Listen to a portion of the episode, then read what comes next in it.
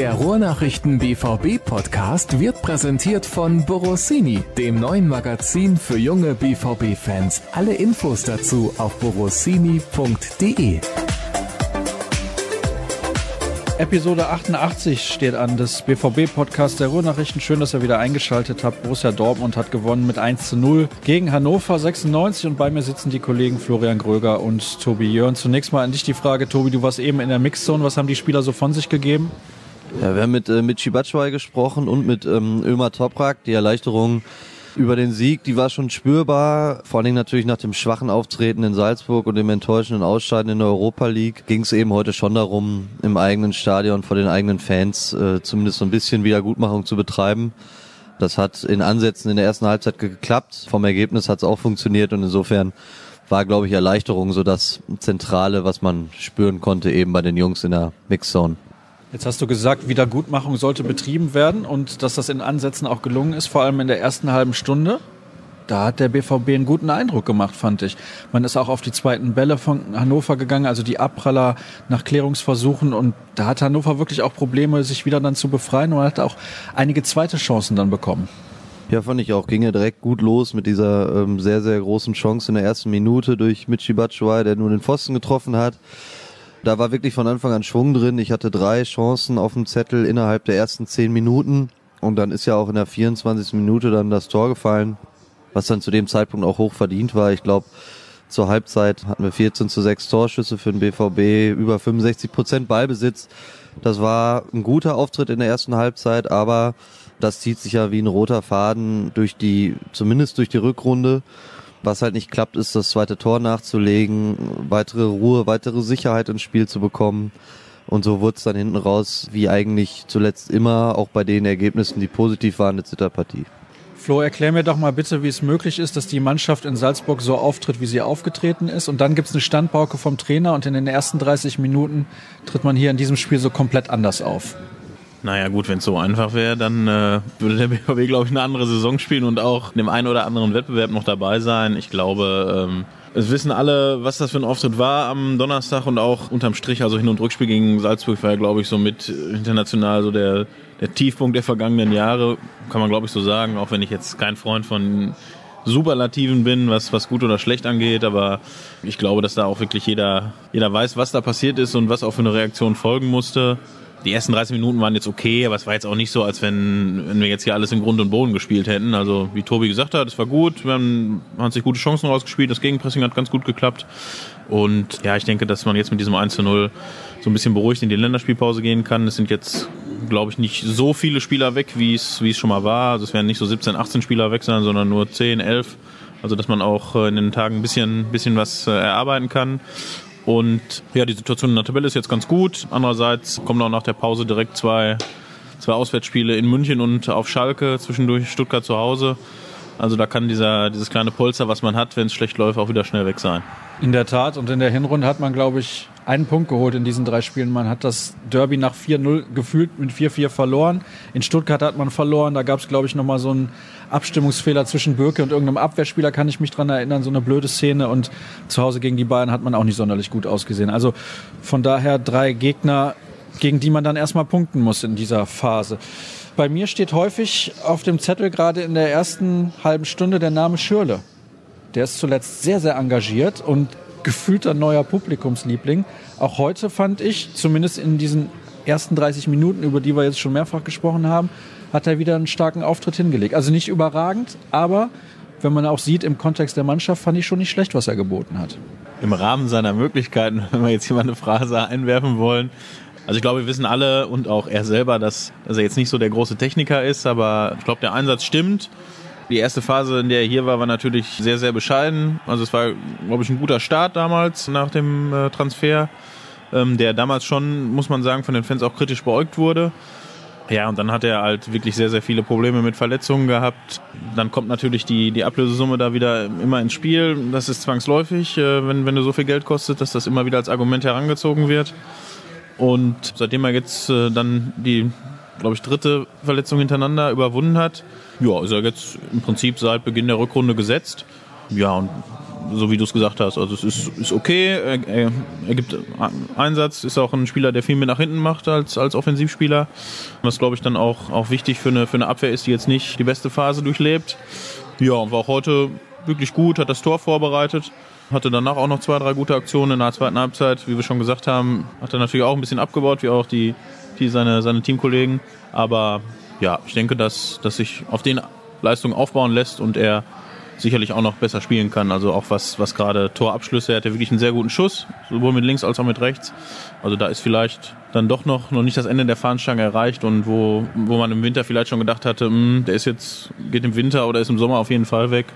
Klar wird es einen Umbruch geben, aber ich glaube nicht, dass er zwingend da jetzt äh, mit bei sein muss. Ein Spieler, der den Verein verlässt.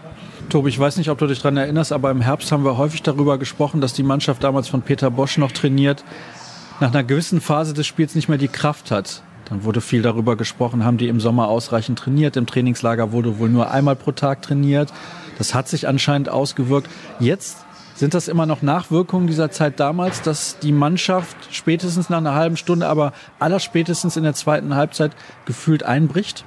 Naja, ich sag mal so, also zumindest war natürlich die Wintervorbereitung in diesem Jahr so kurz wie eigentlich noch nie gefühlt. Äh, ich glaube, de facto war es auch tatsächlich äh, die kürzeste Winterpause aller Zeiten in der Bundesliga.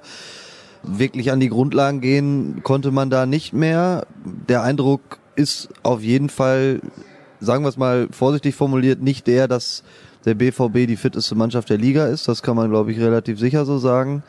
Jetzt ist, ist es am Wochenende so gewesen, dass oder heute so gewesen gegen Hannover, dass natürlich Donnerstagabend gespielt wurde, zweieinhalb Tage später dann man gegen einen Gegner läuft, der in der ersten Halbzeit sehr, sehr schlecht war, dann ein bisschen besser wurde und sicherlich frischer war dann am Ende. Ja, ist jetzt schwer zu sagen, ob es dann eben nur an dem Fitnesszustand liegt oder eben auch daran, dass eben dieses zweite Tor nicht fallen will, was ich eben thematisiert habe, was dann Spieler sicherlich anders aussehen lässt oder aussehen lassen kann. Der BVB muss dann eben immer über die vollen 90 Minuten alles reinwerfen und das scheint dem einen oder anderen tatsächlich etwas schwer zu fallen, ja. Ich fand es sehr interessant, weil du warst ja in der Mixzone, was Peter Stöger bei der PK gesagt hat. Er hat gesagt, er hat über 90 Minuten eine gute Leistung seiner Mannschaft gesehen. Kann ich überhaupt nicht zustimmen. Ja, da bin ich auch nicht ganz dabei. Natürlich waren zum Ende des Spiels dann noch sehr, sehr große Chancen da. Maximilian Philipp mit dem Pfostenschuss, Michi Batshuayi mit einem Ding, das eigentlich rein muss. Dann ist der Deckel drauf kurz vor Schluss. Das klappt halt im Moment nicht aus unterschiedlichen Gründen. Fakt ist, dass der BVB eine sehr, sehr große Leistungssteigerung gezeigt hat im Vergleich zu Donnerstag. Nur, also viel schlechter ging es ja nun mal auch nicht mehr. Herzlichen Glückwunsch. Herzlichen Glückwunsch, sagt der Kollege Gröger nicht ganz zu Unrecht. Und das hat auch Michael Zorg zum Beispiel eben in der Mixzone so gesehen. Also das war dann eben schon ein Tiefpunkt, auch fußballerisch am Donnerstag. 27 Torschüsse stehen am Ende in der Bilanz heute. Das ist Einstellung des Saisonrekords. Es war schon einiges gut.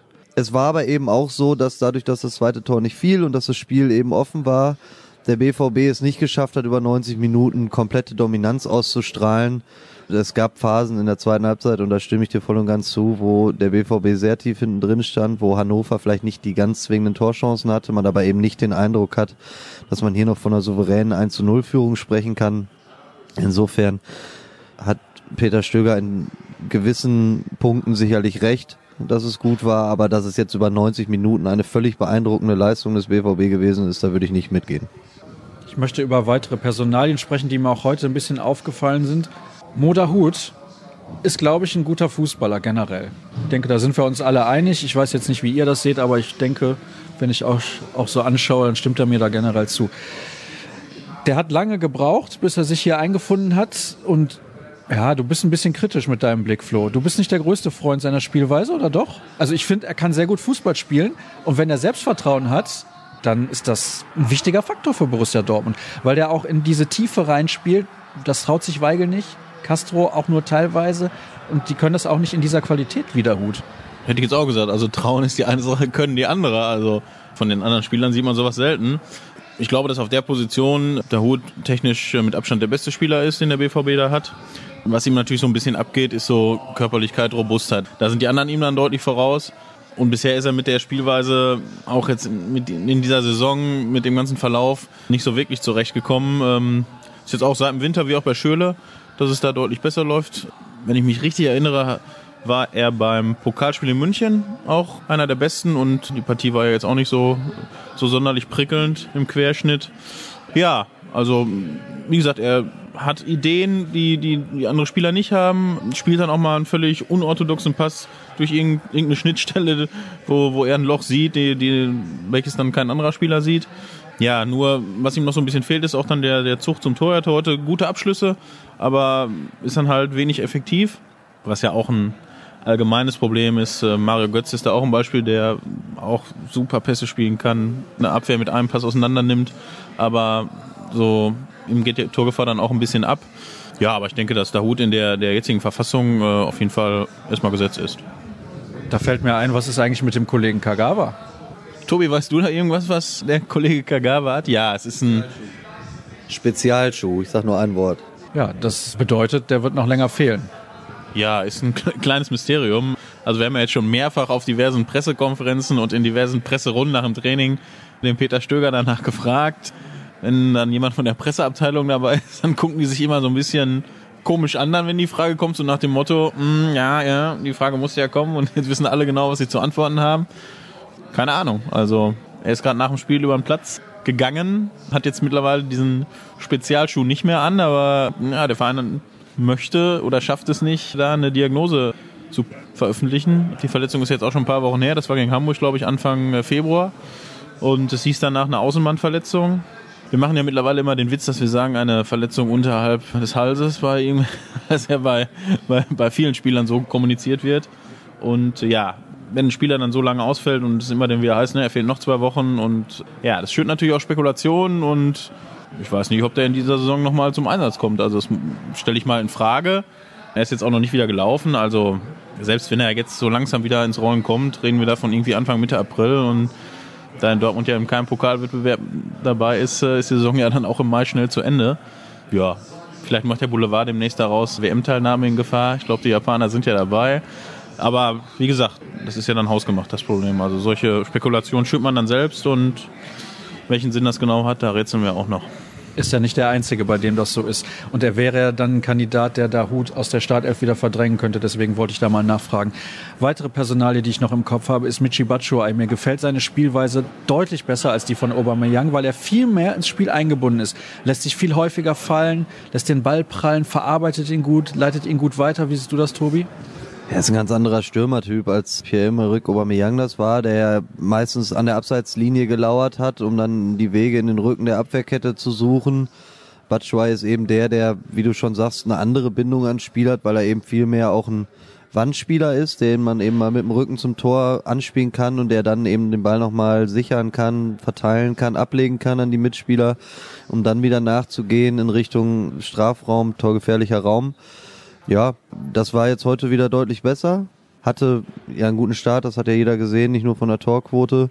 Hatte dann eben eine Durchstrecke und war jetzt dann mit den beiden Toren gegen Frankfurt in der Liga und heute mit dem Tor zweimal der Matchwinner für den BVB. Ja, ist Licht und Schatten. Wenn er einen guten Tag hat, dann ist das ein richtig guter Stürmer mit einem richtig, richtig guten Abschluss. Aber wenn es nicht läuft, dann so wie in Salzburg oder in beiden Spielen gegen Salzburg, dann sieht man eben auch, dass er eben auch, auch kein Messias ist. Ne? Es gibt noch eine Zwischenmeldung des Kollegen Gröger. Er wollte noch gerne was dazu sagen. Bitte ja, ich sehr. wollte euch mal kurz in die Parade grätschen. Ähm, zu dem, was ihr gesagt habt, das unterschreibe ich. Andererseits muss man dann auch im Vergleich zu Aubameyang sehen, also wenn du 30, 35 Hütten pro Saison machst, ob du jetzt ein Spiel eingebunden bist oder nicht, wenn du so einen Spieler in deinen Reihen hast, da lecken sich andere Vereine die Finger nach. Ja, wie gesagt, kann man diskutieren und Batschor ist sicherlich ein Spieler, der den Ball irgendwie besser abschirmen kann, der, der besser verteilen kann. Der war Aubameyang natürlich äh, überhaupt nicht. Und das Spiel musste auch sehr auf ihn zugeschnitten sein. Aber wie gesagt, wenn das klappt und du schießt 35 Dinger pro Saison, alles super. Ja, ist ja generell so bei Stoßstürmern. Für die muss gearbeitet werden. Ja klar, und das war jetzt auch keine Wertung zugunsten Batshuayes im Vergleich mit Aubameyang. Also da, falls das irgendwie so übergekommen sein sollte, nicht falsch verstehen. Aber der Vergleich wird ja immer gezogen und in Fankreisen sowieso. Klar, verglichen wird immer und insofern glaube ich nicht, dass Batshuayi den Aubameyang hier vergessen machen kann. Ich glaube aber, dass er zumindest eine sehr, sehr gute Lösung war, um das Loch, das natürlich zweifelsfrei hinterlassen wurde durch Aubameyangs Abgang, kurzfristig erstmal zu schließen und sich Zeit zu verschaffen, um im Sommer dann zu gucken, wie man es perspektivisch eben auch füllen will.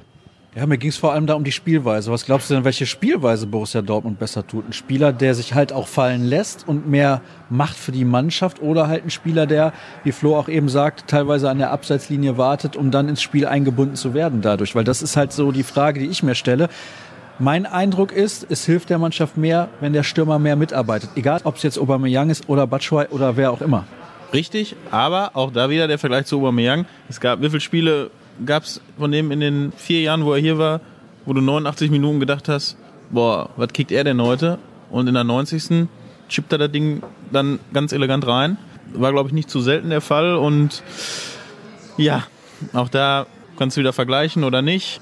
Aubameyang kommt auf jeden Fall nicht zurück. Batshuayi bleibt vielleicht. Vielleicht kriegt der BVB auch einen komplett neuen Stürmer. Mal gucken.